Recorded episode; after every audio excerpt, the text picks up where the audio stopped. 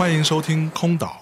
空岛是由阿那亚和深夜谈谈播客网络共同出品的一档独立播客节目。每一期都会有探险家登陆空岛，为我们带来时光的礼物。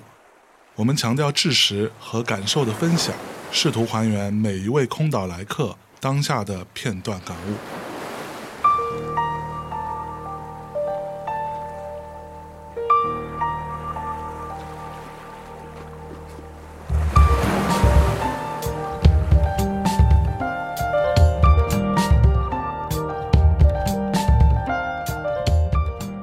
好，欢迎来到空岛，我是今天的守岛人象征。那么今天做客空岛的是一位新朋友啊，是一个跟阿那亚有很密切关系的一位非常年轻的，同时也很让我非常 impressive 的一位摄影师。让我们欢迎一下雷文秦奥。Hello，大家好，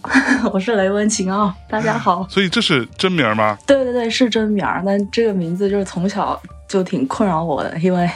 小时候 太难写了。小时候答题，然后偷看那同桌第一道判断题都写完了，我还在写名字。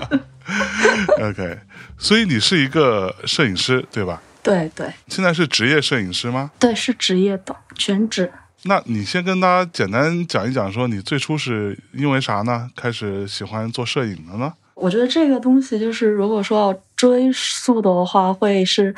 很早很早以前，就是第一次和摄影有一点关系。我觉得应该是算是上幼儿园大班的时候吧，就那个时候就很流行那种一次性的那种胶片相机嘛，就你用完就可以扔的那种。OK，对，我记得有一天就妈妈她给了我一个，我带到学校里面去。就具体拍了些什么，我是真的一点儿也不记得了。但是就那一天算是我对幼儿园的回忆里面非常突出的一天。我会因为这个相机记得那天的事情。我觉得这个算是可能第一次拿着相机来拍照。嗯后来上了小学五六年级左右吧，那时候刚好这种小的数码相机进入了。大众市场嘛，嗯现在大家很喜欢那种 CCD 啊那种，CCD 对，很小画质很差的那种。我妈妈送了我一个，我就一直带在身上，然后就特别喜欢拍照，什么东西都拍。嗯可能是因为有了那个相机之后，就是我也更主动的，就是说花时间去观察身边的事物啊、人啊这些。而且因为从小大家有写日记的习惯嘛，哦我觉得有了相机之后，就是除了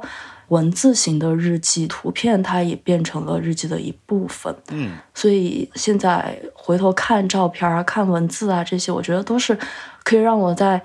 那种稀里糊涂过日子的一些时间里面，可以留下一些比较清晰的对过去的记忆的。嗯我其实现在都还有小学毕业那一天，就老师给班上每一个人，就他叫名字嘛，然后每一个人就上讲台上去领那个小学的毕业证。我有那一段录像，就全世界应该也只有这一份儿，所以我觉得这些影像对于不管是我还是说当时的同学都是非常珍贵的。是嗯，我觉得应该就是从那个时候开始的吧，就是最初的关于摄影的记忆。对。那这个其实是一个比较偏向于记录这样的一个方向嘛。那除了记录之外，摄影对你来说最吸引你的那个部分，还有什么别的吗？我是觉得在真正的学习摄影之前，摄影吸引我的这个方面，其实跟记录是基本上脱不开关系的。同时，它也很吸引我，就是它会迫使我在某一些时刻让自己停下来，然后它会因为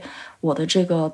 动作去拍摄这件事情，把那个时间的深度给拉长。嗯嗯当你要拍某个时刻或某个场景的时候，你不仅要在脑子里面先过一遍，然后又要从镜头里面看一遍，可能日后还会拿出来翻看，嗯一遍又一遍反复的这个观看的过程，它会在某种程度上让我认为某一部分值得被记录的时刻变得更加的清楚。嗯而且我会觉得摄影它是某一部分人共有的一个记忆。就像我刚刚说小学毕业那天那个视频嘛，嗯，那个事情发生的几十年后，然后我们学校班上有一个同学会，然后我就做了个 PPT，把那段视频放给了班上同学看，啊，好多人好多人都看哭了。哇，我就，觉得那一刻，我是觉得拍照作为记录工具，它是一个特别能让我感动的一件事情，因为你当时你摄取的那个光、那个时间，然后录制的所有的声音，它都是较为客观的，所以它是可以被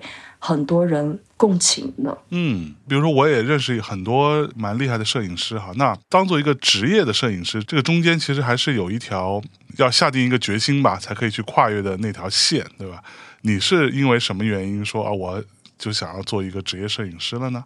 我觉得这个事情对于我来讲特别特别的自然，因为我们刚刚讲的可能都是只是说碰巧有机会有了相机，然后可以拿相机来拍照，但是其实它和职业或者是艺术创作它还没有产生任何的关系。嗯，真正开始对摄影有比较深刻的了解，我觉得应该是在读了本科之后，因为当时在大学里面是辅修了摄影。我因为从小对摄影很感兴趣嘛，辅修完之后，我觉得我应该可以对摄影有更深入的了解，所以我又去读了摄影的研究生。哎，说到大学，你是在纽约的 Parsons 上的本科是这样对吧？然后去伦敦皇家艺术学院读的研究生是这意思啊？对对对的。那你在 Parsons，你的专业不是摄影，你是辅修摄影。就是我们那个专业还蛮奇怪的，我们那个专业当时是综合性的那种专业，比如说学校不管是摄影的课还是服装设计的课，各种各样的课，它都是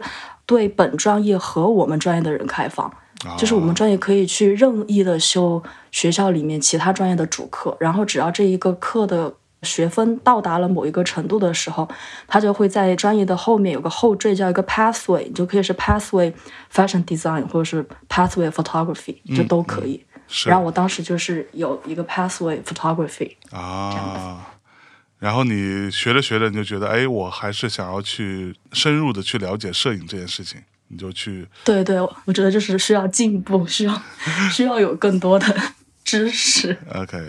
去了之后，你真的去把这个事情当做一个你的最主要的学习的任务，学习的这个内容，跟你之前所设想的有什么不一样吗？哦，我觉得是不一样，因为像研究生的话，他不会再说去给你强调一些技术性的事情，因为技术程度上面的东西，他会默认你在本科已经学到了，已经学好了。他更多的是去帮你建立自己的一套语言体系，然后你想运用摄影来怎么样子表达你想要表达的内容，嗯嗯，就更多是这方面的一些教育吧。是。所以是有学到的吗？对对，肯定肯定是 有学到。我我非常非常喜欢皇家艺术学院，然后也非常的感谢所有帮助过我的老师同学。OK，嗯，那当摄影成为了工作之后，打引号的工作就变成干这个事儿了。之前你的眼睛里边看到的摄影最美好的、最有趣的那个部分，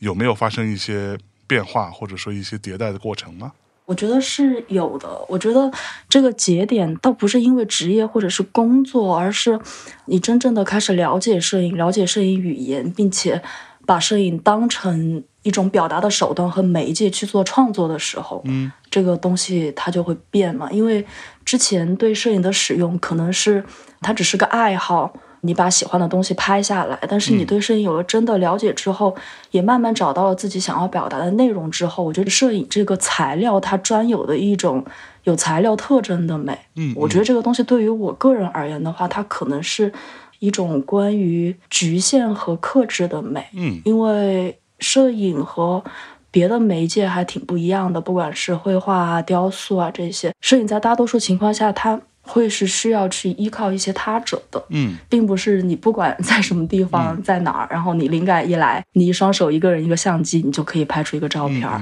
它是不能这样子做的。所以我觉得这个限制它是摄影这个媒介的属性，但是它同时是一个因为限制，因为有这份克制而很美的东西。OK，我在录这个节目之前，我刚刚了解到一个非常有趣的事实，就是如果听我别的节目啊，我在什么大内啊，什么各种节目当中，我经常会会胡说八道。我在那个过程当中经常说的一句话呢，嗯，最近这两年说的稍少点，因为我发现也没什么太多人懂我在说什么。我经常说那句话叫做“永没那日子了”。其实，其实这句话是来自于《霸王别姬》这个电影当中，张国荣老师演的程蝶衣，他的一个徒弟叫做小四儿，是他们在冬天大马路上捡来的一个小婴儿，和把他养大这样子。在国内的某个特殊的不能提的时间点呢，那个情节当中就会出现了小四儿呢又要上台去演虞姬。然后就说了这样的一句话：“永没的日子了。”啊，然后结果我才知道，原来著名的演这个小四儿的雷汉老师是您的父亲大人，所以你是有看过《霸王别姬》的对吗？对，我是有看过的。那你自己在看到的时候，你当时是一种怎样的感受？你你会觉得，哎，这是我爸年轻的时候吗？还是这样，就很奇怪吗？就我从小我知道。我爸爸有演过这个戏，但是因为是他演的东西，所以我就不去看。因为我每次看到的时候，就是你知道心里会觉得很奇怪吗？就明明是生活中这么熟悉的一个人，然后他在屏幕上面是那么的陌生，所以我从小到大我不喜欢看我爸演的任何东西。但是因为《霸王别姬》他一直挂在豆瓣榜单的第一名、第二名什么的，我就。我又是学这个的，我不得不想去探究一下为什么这部电影这么的好，所以我就去看。嗯，你有没有跟你爸一起看过？那没有，没有，从来没跟他一起看，很尴尬。OK，可是你爸爸的这个演员的身份有没有对于你在比如说进入到一个文艺创作啊，或者你的职业选择这些部分，从小啊什么有没有这种影响？我觉得影响还是应该是有一点的，倒不是说他这份职业本身对我产生过什么很直接的影响，但是就从小就家里面所有人都对艺术非常的感兴趣，然后不管是妈妈呀、外公啊、爸爸这些，他们都很喜欢音乐、绘画、电影，所以我从小能有机会接触到这些东西，嗯，因为他们的想法都特别开放嘛，不是像很多。可能比较传统的家庭，这种跟我讲说你要做什么做什么，不能做什么，就他们从小到大都一直非常的支持我的任何决定，从来没有左右过我任何的关于爱好或者是未来的一些想法。嗯，然后很小的时候，我妈妈就跟我说说，希望我长大以后可以当一个自由职业者。就那个时候，我不知道什么叫做自由职业者，完全不懂。对，然后我就问他，我说什么意思？然后他就说，大概就是那种你不用每天去公司上班做重复的事情的那种工作。然后我说，哦，好好好，我就把这个话记得了。对，可能就也是从小家里面的人都很喜欢看电影嘛，所以我从小跟他们也看了挺多的电影的。嗯，某种程度上可能是加深了我对图像和影像的兴趣和了解吧。是。所以现在父母对于你当职业摄影师是支持的吗？支持支持，我觉得我干任何事情他们都很支持我，就是特别的开明。多好啊！对。那我在节目开始的时候，我有说到 Raven 跟阿那亚其实有着千丝万缕的联系啊，因为阿那亚 Post 就是阿那亚邮报第一期就邀请到你，你是算是他们邀请的第一个摄影师哈。对吧？对，你还记得当时你第一次去到阿那亚的时候是一种怎样的感觉呢？我记得，就是因为我在去之前，其实阿那亚都已经很火爆了嘛，嗯，就经常会在网络上看到一些阿那亚的照片，但是可能那些照片大多数是关于打卡的，什么教堂啊、海边啊，还有一些活动、音乐节这些照片，嗯，所以我到了之后，我其实可能对阿那亚有一个。原有的一个初步的印象的，但是去了之后发现很不一样，和我想象中。嗯，因为我觉得那些在网络上可以看到的照片，大多数都是去那边玩的游客拍的。我觉得我也很感谢阿那亚邮报，因为当时去的时候，他们就是对我也没有什么过多的要求，就是让我在那边，你可以拿着相机，然后你随便走，可以。在那边住好几天，也给了我那个餐券去食堂吃饭嘛。到了他们的食堂吃饭，然后去观察吃饭的那些人，然后看到，比如说晚上有一家子人啊，还有老人带着小孩在那边散步啊，白天有人在那边打篮球啊、逛超市什么的，我才发现，其实阿那亚它主要的服务人群并不是那些去阿那亚游玩的人，而是真正居住在那个地方生活的人。嗯嗯。但我又会觉得。我对他们的那种生活，我会觉得有一点点的奇怪，就是因为我总觉得他们好像是在追随着某一种非常非常有规律的节奏和范式的。总而言之，我觉得他们的生活还挺乌托邦的。嗯嗯，那你不会觉得他们生活在一种景观里吗？我觉得我会有这种感觉，特别是阿那亚所有的工作人员，所有的人，他们全部都是穿戴非常整齐，制服上面会写阿那亚，是一切的一切看起来都非常的干净，嗯，很有秩序的感觉。对。我觉得那个会是你讲的那种景观。刚才你也说到，说你之前对阿那亚的理解就是网络上看到那些所谓的热门的打卡点啊，那你有没有嗯去拍的时候有发现一些更加有趣的、你自己比较喜欢、非常规的一些地儿、一些角落呢？我不知道它到底算不算非常规，但是没有怎么在可能大家分享的很多照片里面看到。就是我很喜欢那个中间有一个那种湿地公园啊，公园特别特别大，晚上去的时候特别安静，然后能听到那种虫鸣的声音。刚好我去的时候有月亮嘛，就那个月光洒在那些草啊树上面，我觉得特别美。是整体这个拍摄是叫 B side 对吗？对，其实在这个项目当中，你拍了蛮多的阿那亚的员工。对对对，拍了很多工作人员。嗯，为什么呢？你为什么会选择他们呢？我觉得跟我去的时间也会有一点关系。我去的时候，它刚好是阿那亚戏剧节结束的那一天啊，所以我一到呢，我就看到有大批的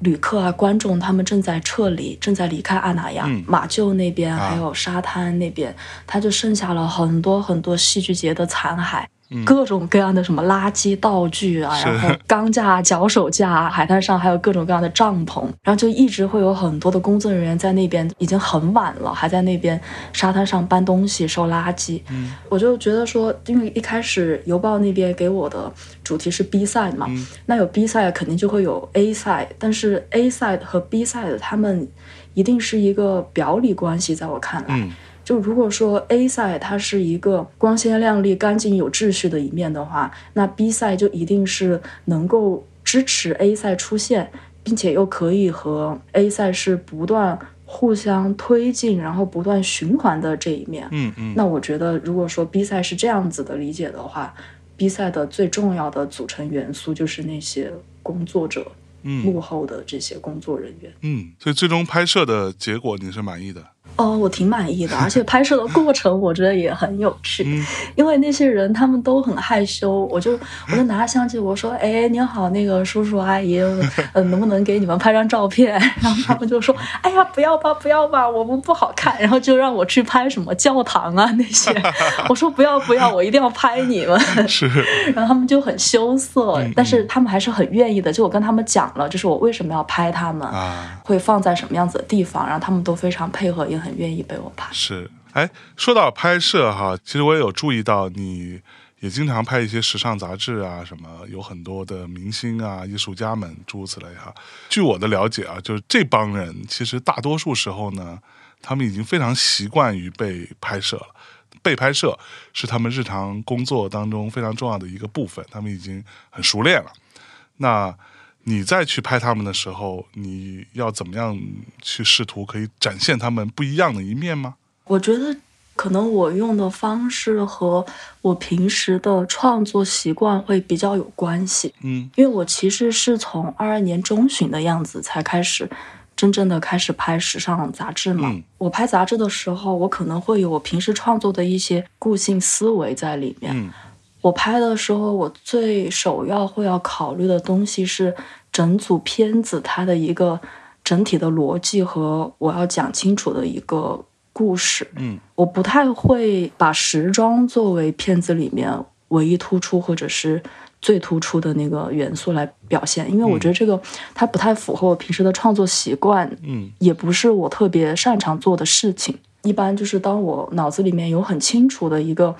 拍摄要讲的故事和逻辑的时候，我就会和艺人、模特、演员他们讲清楚我这个故事是什么样子的，希望他们可以去演绎的角色是什么样子的。嗯因为职业原因，他们都可以非常准确的去表演，然后给到我想要的情绪。是当这种合作比较舒服又比较清楚、互相信任的情况下，他们一般来说带入了角色的情绪之后，我觉得是比较容易出不一样的一面的，因为他们在那个时候，他们也并不是百分之百的在做自己，或者是说和平时的拍摄非常一样的节奏的。嗯。那你拍过这么多组，你有没有哪一组是你，比如说经常会拿出来反复看一看，或者说所谓的最满意的、最喜欢的呢？如果说是讲工作上面的话，我会有一点难抉择，因为 很多都还 挺喜欢的，嗯。对。但是最近拍了一组就是自己的东西嘛，嗯。去年年底的时候，在川西的一个雪山上面，我拍了一组图片和动态影像，嗯。我自己非常的喜欢，然后也经常拿出来看。嗯。那次要拍日出，又在一个四千多海拔的一个雪山上面，每天我们四点过就到那个山上了。嗯。就等那个太阳出来，之前又要排练，又要赶路，各种，然后有十几个人，可能三天都没有怎么睡觉，是。对，让大家都有高原反应，但是大家都非常努力的想要把拍摄做好。嗯大多数人其实都是我在工作上面认识的人，嗯都愿意来帮忙，我就觉得非常非常的感动。是就也很庆幸认识了这些朋友，嗯觉得自己非常幸运嘛。对，就可能就是工作上面的片子我不太能选出来，但是我觉得因为工作认识了这一群人，然后我们一起拍的这个片子，我觉得是我近期最喜欢的。是，哎，那你怎么样去定义？比如说你自己，你认为你拍的一个比较好的一组片子，你认为它需要具备哪些元素呢？对于你来说，这是还挺难讲的，因为我自己的东西它也是不断的在变化的嘛嗯，嗯所以每一次可能需要的元素是不一样的。就有的时候你可能需要的是很严密的逻辑，有的时候是一套自己的一套哲学体系，嗯但是有的时候你需要的东西可能又是团队，或者是说是某个意外可以让你碰到的一种偶遇。嗯我觉得这个就是很难去归纳，但是很笼统的来讲的话，我觉得对于每一个创作者，可能都是这样子。就首先你要有一个比较好的内容，然后有一个去支撑这个内容的方式，你要选对好的材料和媒介，然后怎么样子去体现这个作品的物质性。嗯嗯嗯，对，明白。我觉得这些就可能是，哎，我记得我曾经看到过你曾经说过啊，说很多时候图像呈现的其实是拍摄者内心高维空间的平面投影。当然，这句话我非常的同意。我觉得有人把它概括出来，当然是非常好的。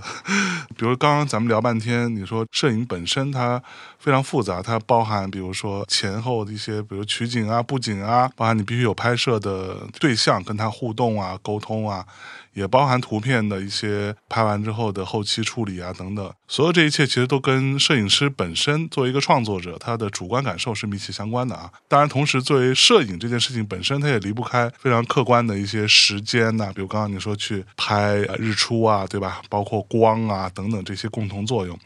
那这么多年以来，这些摄影的经历，这些拍摄的经历，无论是个人的创作，还是一些相对偏商业的创作吧，这些部分对于你这个人所造成过什么样的影响，以及对于你看待这个世界，或者从取景器里看待和你跳脱出来看待，有没有什么样的一些改变呢？我觉得是有的，就是它可能对于我来讲最重要的一个点，就是它能让我和外界的关系，因为我拍照和摄影这件事情，它变得更紧密了。嗯可能从前几年开始，它也成为了一个很好的方式，让我和我自己和解，和自己更舒服的相处嗯吧。嗯最近这几年的作品，它是关于探讨共识性的嘛？嗯共识性就是我们说，当感觉器官无法触及的那种未知事件，在人的内心里以心灵图像的方式显现，并且它会在未来的某个时刻，这些心灵事件和外部事件它会发生同步。嗯就像我们平时经常说的巧合啊、偶然啊这种东西，但是荣格就称这个东西为共识性。嗯我从小我就是可能我也不知道体质的 问题，我从小会很容易被这种所谓的巧合和偶然事件所困扰，啊。但是我不知道应该怎么样子去解答和面对。嗯。所以从前几年开始，我逐渐的把这些生活中可能会一闪而过的这种念头、梦里的这些模糊的影像，就是在他们一次次变成了现实之后，就是在共识性显现的时候，然后我就会把这些心灵图像通过制作物件和搭建场景的方式，用镜头再现出来。嗯这些图像，它其实，在某种程度上，它就变成了好像是我的私人预言的途径。啊，对，也是我对于共识性的这种提问吧。最重要的是，它不仅可以帮助我去排解或者说化解当下我所产生的一些谜团，它同时它也可以做到自我疗愈的这种作用。嗯嗯，摄影啊，创作经历这些，对于近期的我最重要的影响就是，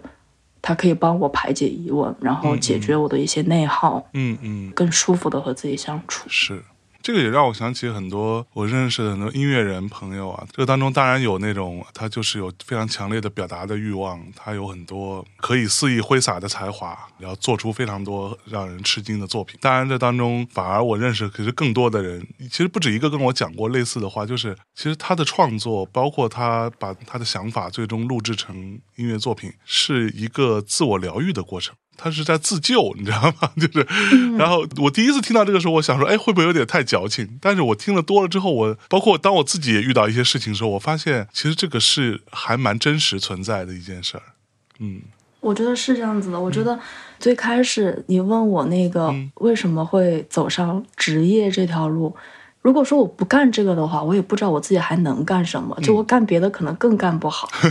当工作好像是你唯一可以干的很好的事情的时候，我觉得它本身你在工作的这个重复的时间里面，它就是你和自己相处会做的最多的事情。嗯嗯，它就是在某种程度上，它是可以疗愈你和安抚你的。是。哎，我注意到你是比较坚持在用胶片拍摄哦，是这样吗？嗯，在这个时代还用胶片拍摄，是因为你认为胶片相机有数码无法取代的部分吗？还是因为什么？我觉得是的，就是对于我而言，它有一点非常无法替代，就是我是一个有一点那种囤积癖的人。我从小到大，我的任何东西我都舍不得扔，就连小学做数学的那个草稿板我都没有扔过。是吗？你是个仓鼠型的小松鼠型的家伙。对，我觉得我是。就有的时候我，我外婆都会开玩笑说：“你那些东西扔了吧，不然楼都要压垮了。” OK，我觉得就是拍数码这个事情，它本身对我来讲就是非常没有安全感的。但是我拍胶片，我可以把胶片拿在手上，我把它好好的锁在柜子里面，嗯它可以一直放在那边，它并不会说，我有一天我摔了一跤，哎呀，胶片给摔坏了，图像都没了，就它不会出现这个事儿。嗯但是我以前拍数码很多东西，我放在硬盘里面，我的硬盘莫名其妙的坏了好几个，然后所有东西都找不回来了。是我就觉得这个事情让我特别的没有安全感，我不喜欢。OK，对，还有就是在拍摄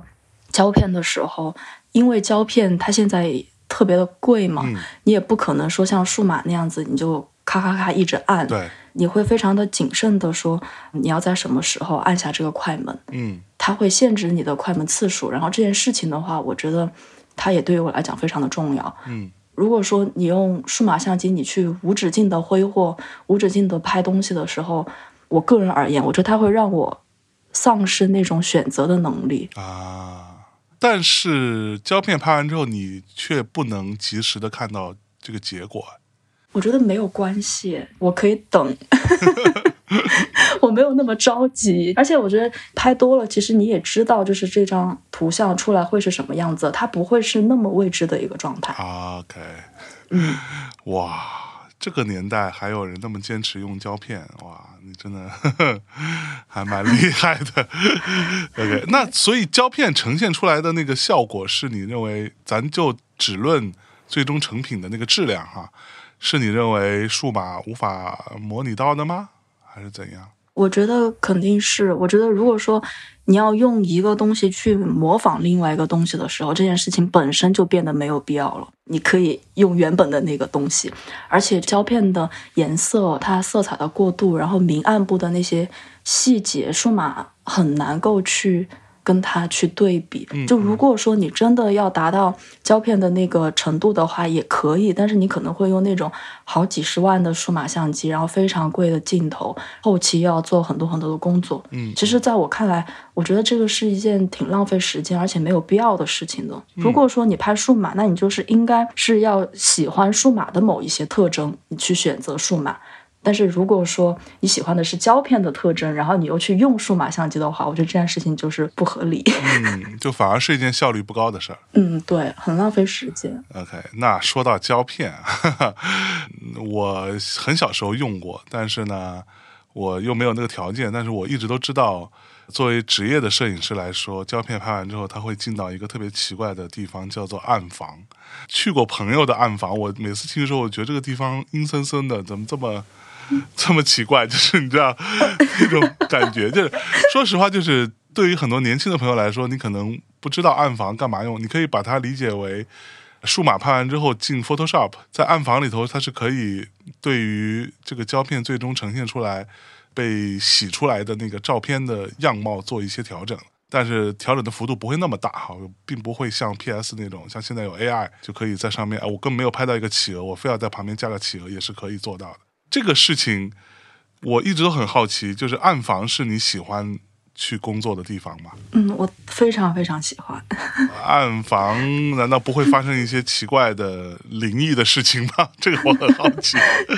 就他那么我想问你是不是看过一个电影，就是他在暗房里面放照片，然后那个鬼坐在那个人的肩上？对对对对，我看了好多这种，因为我是一个疯狂的恐怖片爱好者，我就每次看暗房，我想到这个地，这简直对于鬼来说太完美了。这个地方，个人是没有碰到过鬼的，但是我可以跟你讲一个特别搞笑的事情。以前上学的时候就会用学校的暗房嘛，然后学校暗房特别特别大，就里面摆了可能十几几十台那种放大机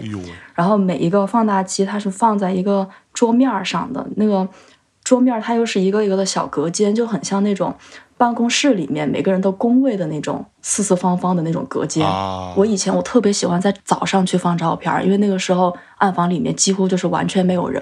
然后也没有人跟你抢东西。有的时候放完了之后又没有课的时候，我就喜欢在暗房里面睡觉。嗯因为暗房是全学校最适合睡觉的地方，它它又很黑，然后又很安静，又没有人，然后也不会有人看到你睡觉，就不会尴尬。我就很喜欢睡在那个桌子下面，因为它不是有挡板嘛，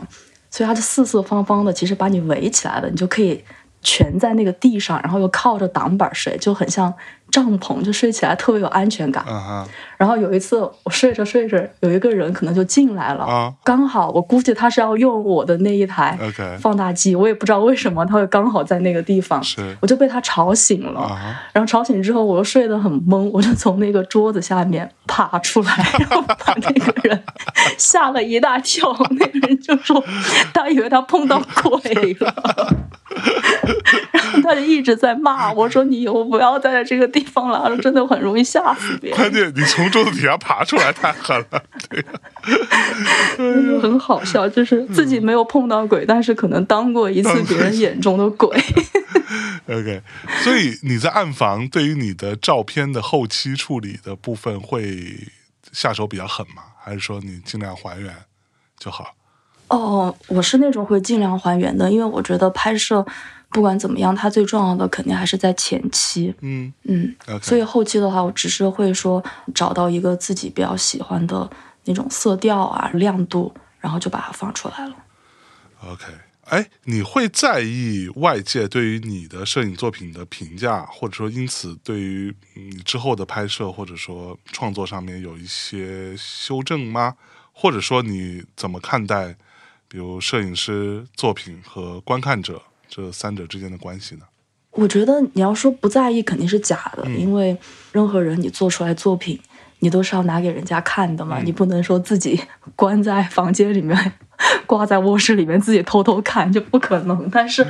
在这个过程中，我觉得别人的一些看法和评价对于我来讲，它是蛮重要的，嗯但是不会说真的因为别人的三言两语来改变自己的整个创作的轴心。嗯嗯特别是刚刚入行的时候，我觉得可能对于别人对我的一些负面评价，我会特别的在意。哦但是后来我就想通了嘛，就是这个世界上有人喜欢你，就总有人不喜欢你，所以也无所谓。嗯但我会觉得，就比如说你问到那个三者的关系，嗯我觉得应该是还是独立的。就算是这个问题有很多人都在讨论，嗯我觉得它就是应该是独立的。你摄影师把照片做出来了，你就应该让照片更为主动和积极的和观众产生对话。嗯我觉得他们之间的这种对话交流，还有他们之间的那种互相影响，也是一件很美的事情。就不管这种交流和对话的走向是不是创作者的预期，嗯，但我觉得本来创作者就不应该有太多的预判对于你的作品的一个反响。我觉得其实很多时候你在没有预判的时候，他反而可能从观众的角度可以给你作品更多的你都没有想到的一些嗯。联系吧。嗯嗯。我自己可能看展览什么的，我也很不喜欢别人来影响我，就是我从来不会说先去看那个导览的介绍和作品的阐述，我不喜欢看那个东西，嗯。我就觉得他作品是什么样子的，他既然在那里了，就应该让作品自己说话。我愿意就是说。我自己很主观的去面对那个作品，然后跟他交流，可能会看完整个展览之后，我再回到最开始的地方看一看作品的简述啊什么的。如果跟创作者对上了，我觉得挺好的；没有对上，我就觉得完全无所谓。嗯 嗯，对，就这种感觉。你这个心态倒是蛮健康的。是，哎，说到摄影啊，我记得我们在《大内密谈》那个节目当中，早期啊，可能六七年前，可能我有点记不清了。我们曾经有一期节目就聊一个摄影师，叫做 Vivian Ma，他是一个可能。在当时也算是很有名吧。他是一个在芝加哥工作的，他的本职是一个保姆啊，在芝加哥工作了四十年。他拍了很多很多的照片。我记得聊的时候还还在想说，他每天他到底干不干活呢？他一直在拍照片，然后对，就是他后来因为那种类似于那种拍卖吧，就发现了他大概有超过十万张的照片，垂直放在胸口的那么一个相机。呃，主要是他的拍摄，但是被拍摄的主体啊，大体上都是一些在街头上的家伙们，比如说一些老人啊，一些少数族裔啊，儿童啊，甚至有很多穷人啊、流浪汉啊什么之类的哈。就这个可以看作是他比较愿意去记录跟拍摄的这样的一个题材。那你呢？你在拍摄和呃选择拍摄对象上，你有自己的偏好吗？我觉得题材和对象上面，我不见得有一个非常准确的偏好，但是我会偏好去拍那种可以让我颤动的东西，嗯很脆弱，或者是捧在手心那个东西就会碎掉的那种灵光一现的东西，我很喜欢那种片刻是，或者是事物。对，嗯。那如果要在摄影师这个身份前面加一个形容词或者一个名词的话，比如说给大家介绍，大家好，我是什么什么摄影师 Raven，你会加哪个？我觉得这个这个对我来说太难了，就是我我真的不知道，也可能我觉得我不太愿意用你说形容词或者是名词来限定自己。嗯就如果你非要让我加一个的话，我可能就比如说是那种，我是一个正在努力进步的摄影师，对，我是一个上进的摄影师。OK，所以你觉得自己是个上进的人吗？哦，我觉得我是，我觉得我还蛮乐观的。就你是积极面对生活的那种家伙。对，我觉得我是，因为如果不积极的话，这个生活太难过了。反正你都要过下去，为什么不稍微积极一点呢？OK，作为女性摄影师，你自己的观察啊，比如说在女性的角度来看这个世界，是会更加细腻吗？就是这个当然是我们这样脏直男特别嗯刻板偏见 的一个印象，我们可能觉得啊，女性摄影师可能就会更加细腻，情感更加有层次一点之类的。对你来说，你觉得存在这样的差异吗？我虽然说我作为一个女性，然后也会很关注就是这种平权问题哈，嗯但是我不太喜欢，比如说别人说我是女性摄影师或者是怎么样。啊，我记得当时有一个展览的时候，很多人过来说了很多话跟我聊天，但是我那一天最感动的一件事情是，我的外公来看了我的展览，然后他跟我说，从你的照片里面很难去分别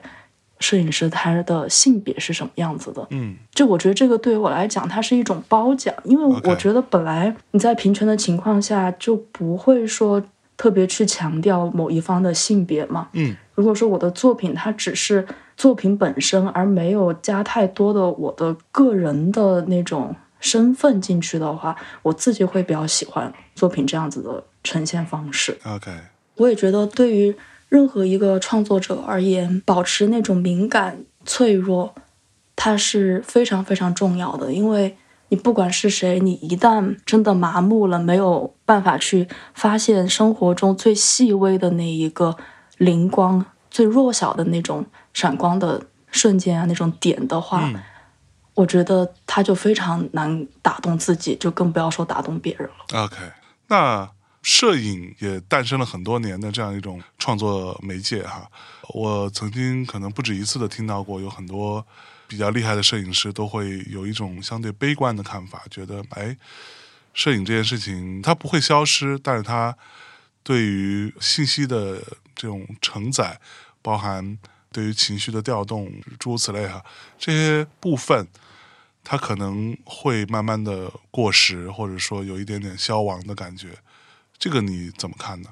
我觉得是这样子的，因为我们生活在一个图像数据淹没全世界的今天，对，就是太多太多的图像给你图像造成的幻觉，这些假象一直在包裹我们。我们生活在短视频的时代，然后所有的不管是什么信息，它好像都是以图像的方式在呈现的。对，我们在这个时候，它就是很容易变得麻木，很容易对图像丧失那种观看的欲望，甚至我觉得。对，所以我觉得这种时候，他就是应该保持警惕，就不管是观众还是创作者，他都应该对那种颤动嗯保持警惕。嗯，我觉得就是应该要当一个很敏感的人，你可以从巨量的图像数据中间找到那个可以打动你或者是感动你的那个东西。嗯我觉得只要有那个东西在，它虽然很少，但是也够了。哎，可是你刚刚你有讲到说你也去尝试一些动态影像这个部分的一些记录嘛？你不会觉得说，哎，那个东西其实更加生动，更容易可以把更丰富的信息量带出来，传递出去，诸如此类。你不会想要说，我就以后多搞搞那个吗？我还真的有这种想法，是不是？就是我我挺喜欢的，因为我觉得，特别是比如动态影像、电影啊这些东西，它是很多很多媒介的融合，它需要所有东西聚在一起才能出来这个。但是我也并没有说，我觉得它会比静态的影像好，因为就是静态影像的这种克制，因为它不是一个像是那种现行时间叙事在里面的一个媒介，嗯，它是一个被截取的一个个的片段，然后这种片段其实反观的话，它可以带给你一种神秘的感觉，因为你不知道它的前后左右是什么样子的。嗯，被限制的那个图像，我觉得它其实是有更大的力量的，而且它不像动态影像，其实动态影像它某种程度它会逼迫观众在那个地方，在那个时间空间里面